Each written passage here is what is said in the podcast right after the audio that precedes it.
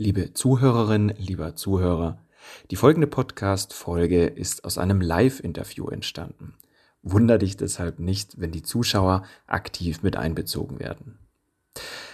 Den Ton mit Bild findest du in YouTube unter dem Kanal der bewegten Rhetorik. Und jetzt viel Spaß beim Anhören dieser Folge.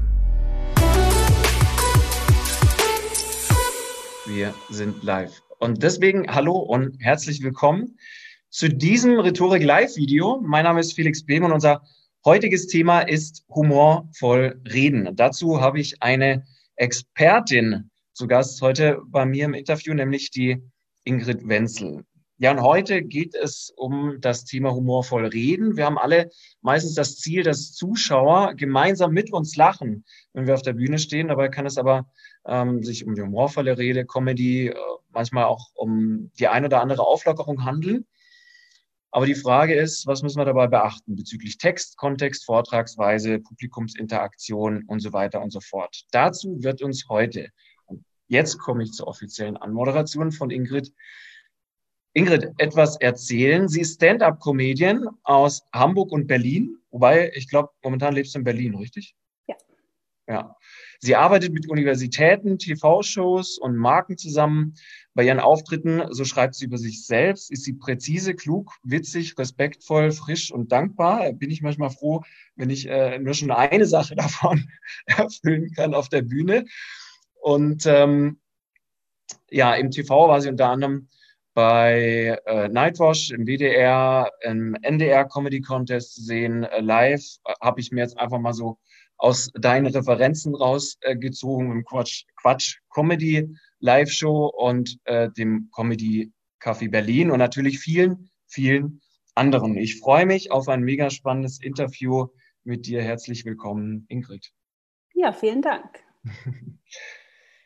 ja, jetzt ähm, vielleicht zu Beginn, ich habe gerade gesagt, Stand-up Comedian. Kannst du noch mal kurz erklären, was denn überhaupt Stand-up-Comedy ist, beziehungsweise was der Unterschied ist zu normaler Comedy?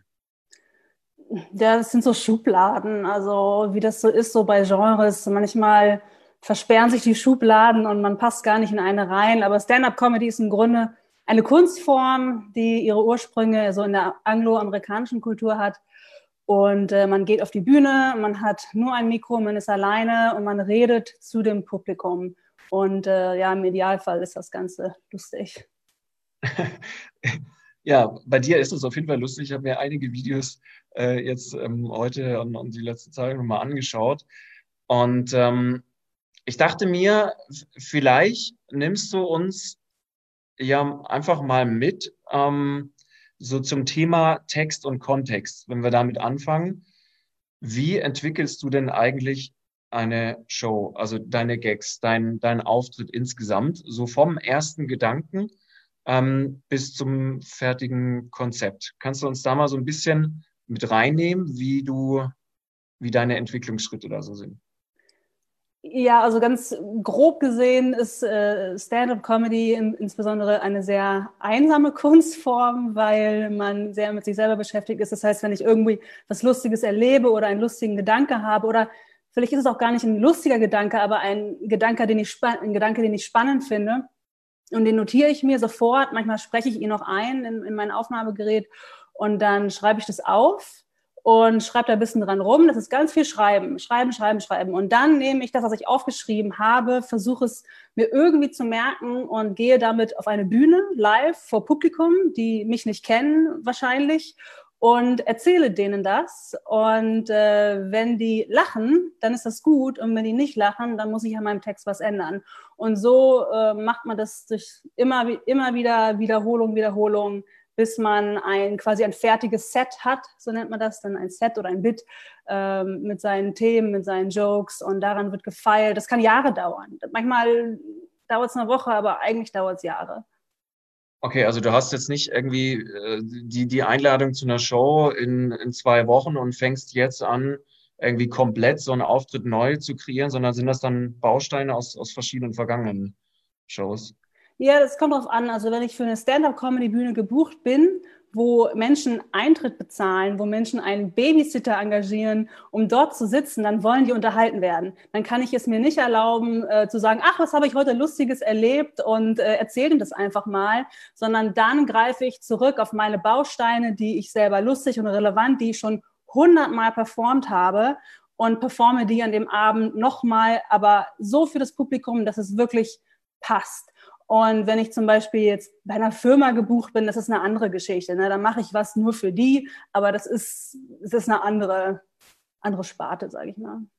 Ja, auch ganz, ganz anderes Publikum. Da komme ich später noch dazu, da habe ich mich auch ein paar Fragen. Aber jetzt ist ja so eine, äh, eine, eine Show von dir, das, was ich gesehen habe, was ich kenne, das ist ja wirklich ein Gag am anderen und es sind halt Ideen dabei, wo, wo ich mir echt immer frage, so wie, wie kommst du da drauf? Also du hast vorher gesagt, okay, wenn, wenn dir was im Kopf rumschwirrt, ähm, dann schreibst du das auf, aber ich weiß nicht, muss das irgendwie angeboren sein? muss man humorvoll geboren werden, damit du da auch einen, einen Gag draus machen kannst? Oder gibt es da irgendwie eine Anleitung für jeden? Das habe ich mir auch schon ganz oft gefragt. Was ist das? Wie viel ist Genetik? Wie viel ist angeboren? Wie viel ist äh, ein, ein, Mechanismus, den man entwickelt hat, weil mal irgendwas in der Kindheit war? Das ist eine große Frage. Ich bin der Überzeugung, dass wir alle irgendwo lustig sind und jeder auf eine andere Art und Weise. Und ich glaube auch, dass jeder eine andere Stärke hat, was Humor angeht. Ich kann zum Beispiel überhaupt nicht Personen nachmachen. Ich kann überhaupt gar keine Witze erzählen. Ähm, und es gibt Leute, die schaust du an und die sind einfach lustig. Und ich bin halt mehr so, ich denke viel nach, schreibe das dann auf und erzähle ja. das witzig so. Und äh, meistens, also wenn du fragst, wie ich darauf komme, also ich das ist, eigentlich geht es bei Kunst ja generell darum, ich fühle etwas, ich beobachte etwas, ich fühle etwas ja. und ich möchte, dass andere Leute das auch fühlen oder dass andere Leute sagen, ah Mensch, so geht es mir auch. Und äh, das ist, bei Comedy hast du sofort die Reaktion und du siehst, ah, die Leute finden es lustig und dann weißt du, du kannst es bei der nächsten Show nochmal machen. Und wenn du merkst, hier lacht gar keiner und du denkst dir, oh Gott, ich dachte, zu Hause war das noch total lustig. Und dann gehst du auf die Bühne und alle gucken dich an, so, hä? Ähm, dann weißt du, mhm. okay, ich muss das nochmal anders erzählen. Ich muss meinen Gedanken nochmal sammeln. Was war, was fand ich wirklich lustig daran? Und wie erzähle ich es jetzt so, dass auch andere das verstehen? Aber du hast ja vorher schon ein, ein bestimmtes Thema, wo du schon versuchst, so die, die Zeit zu füllen. Oder, oder springst du dann auch zu verschiedenen Themen innerhalb der Zeit der du auf der Bühne bist? Also ich versuche mir vorher mein Publikum anzuschauen, äh, nicht zu bewerten. Ich sage nicht, oh, da sitzen nur Alte, die mögen jetzt kein Dirty Material oder oh, da sitzen jetzt nur Junge, die verstehen vielleicht die Arbeitswelt nicht. Also das, ich versuche nicht zu bewerten, aber ich versuche trotzdem eine, ja, eine gute Entscheidung zu treffen, welche, welche Themen diese Leute jetzt bewegen könnten. Und wenn ich auf der Bühne bin und ich spreche ein Thema an, und das ist manchmal so, du merkst so, ach, es interessiert euch gar nicht. Das ist also, also reden und zuhören. Ich bin auf der Bühne und ich erzähle was und ich denke, ey, das ist sowas von lustig und merke, ah, okay, hat der Comedian davor das schon angesprochen? Was ist gerade los? Warum, warum, warum bekomme ich nicht die Reaktion, die ich erwartet hätte? Und ich bin da völlig schmerzbefreit. Ja, okay, das wollt ihr nicht? Oh, machen wir mal ein anderes Thema. Manchmal brauchen die Leute auch. Ne? Dann sage ich, okay, ich, ich ich glaube an das, was ich erzähle, ich gebe euch noch ein paar Minuten, aber manchmal ist auch so, ach komm, wollt ihr nicht drüber reden, dann erzähle ich was anderes. Das heißt aber auch, dass du keinen äh, auf 100% eingemeißelten Text hast, den du wiedergibst, sondern dass du auch eine gewisse Flexibilität in deinem in deiner Vortragsweise, also schon beim, beim Schreiben hast, weil du gar nicht genau weißt, okay, was davon kommt jetzt wie an, oder? Ja, genau, das ist so vielleicht für, für die Leute, die nicht so der, auf der Bühne stehen oder kein Stand-up machen. Das ist so, wie wenn du eine lustige Geschichte hast und die erzählst du gern deinen Freunden an der Bar und dann erzählst du die Geschichte nochmal deinen Eltern und dann erzählst du die Geschichte deinen Arbeitskollegen. Du erzählst die Geschichte immer ein bisschen anders, wählst andere Wörter, wählst andere Beschreibungen und so muss man sich das, glaube ich, vorstellen. Ich kenne Comedians, wo äh, bei denen jedes Wort identisch ist, egal wo die stehen, egal vor wem die stehen. Und das bewundere ich auch. Ich kann das nicht. Ich muss es immer um, um diesen, es ist ja ganz viel Vorbereitung, aber trotzdem, wenn ich dann vor den Menschen stehen, stehe, soll es so aussehen, als würde es nur für die sein. Und es ist auch nur für die, weil ich zu denen spreche. Ich spule kein Programm ab. Und ich glaube, dass wenn man eine Rede gibt, das, vielleicht müssen manche Leute jedes Wort auswendig lernen, aber äh, ich gehöre nicht dazu. Mhm. Ähm, Nochmal eine Frage zum, zum Thema Text und Kontext. Jetzt haben wir ja, die, die zuschauen, ähm, ein bestimmtes Thema. Also mein Thema ist äh, beruflich gesehen, wenn ich auf der Bühne bin, Thema Generation Z. Ähm, so wie ticken Digital Natives quasi. Wüsste ich auch gern, ja. Äh, ja. Und jetzt habe ich dazu natürlich jede Menge Input, aber ich muss ja auch dafür sorgen, mindestens bei einer guten Keynote, dass das Publikum lacht. Wenn sie lachen, haben sie was verstanden und dann nehmen sie es vielleicht auch mit, es lockert auf. Und jetzt überlege ich beispielsweise bei mir jetzt zu diesem Thema, wie, wie baue ich da was, was Lustiges ein? Ähm, hast du da irgendwie einen Tipp, wie du aus was äh, erstmal langweiligen, vielleicht dann doch was, was Lustigen, Lustiges machst? Oder wie wird das lustig? Weil du sprichst ja auch über beispielsweise ganz normale Alltagssituationen. Dein Freund, der aus den USA irgendwie nach Deutschland gezogen ist, habe ich es vorher gesehen. Und ähm, baust dann aber das Lustige ein, indem du sagst, um das gerade mal aufzuschreiben, ich habe mal das ähm, aufgeschrieben, weil ich das mega cool fand. Ähm, du hast gesagt, mein Freund ist von den USA nach Deutschland gezogen am selben Tag, als Trump Präsident wurde. Und ich weiß jetzt nicht, ob es Liebe war oder politisches Asyl. aber das ist, da musst du erstmal drauf kommen. Wie kommst du darauf, sowas, dass es lustig wird? Oder wie machst du das witzig? Ähm, also da gibt es verschiedene Techniken. Es gibt Menschen, die sind begabte Joke-Writer und das ist total faszinierend. Die schreiben das einfach auf und es hat ganz viel mit, mit Kontrast zu tun und, und mit Konflikt. Und da, es gibt auch so Witzeschreib-Seminare, aber ich glaube, dass der richtige Weg ist es, äh, äh, in sich rein zu, zu fühlen. Ähm, zum Beispiel, was du gerade angesprochen hattest, meine Witze über meinen amerikanischen Freund und wir hatten jahrelang eine Fernbeziehung. Und Fernbeziehung ist furchtbar. Da ist nichts Lustiges dran. Überhaupt, das, ist, das tut weh, das ist äh, schmerzhaft. Und trotzdem kann ich mir überlegen, was ist eigentlich daran lustig, an, an diesen furchtbaren Gefühlen?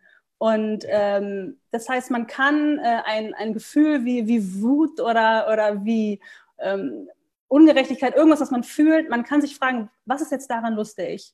Und, ähm, und ich glaube, dass wenn man sich im Reinen ist mit seinen Gefühlen und sich fragt, ah, was fühle ich und wie, wie stehe ich eigentlich zu dieser Sache? Wie stehe ich zum Beispiel zu deinem Thema? Wie stehe ich zu den, den, den jungen Digital Natives, zu, zu der Gen Z? Habe ich persönlichen Kontakt mit denen gehabt? Habe ich mal selber was, eine lustige Begegnung gehabt? Habe ich mich mal selber dumm angestellt? Ich glaube, dass, dass mhm. oft ist es ja so, dass manche Leute, ah, Humor, ich muss dir das erzählen, haha, guck mal, äh, äh, da ist was Lustiges, sondern nee, ich habe mal was ganz Dummes gemacht in meinem Leben und ich erzähle euch das jetzt und ich kann darüber lachen und ihr könnt auch darüber lachen.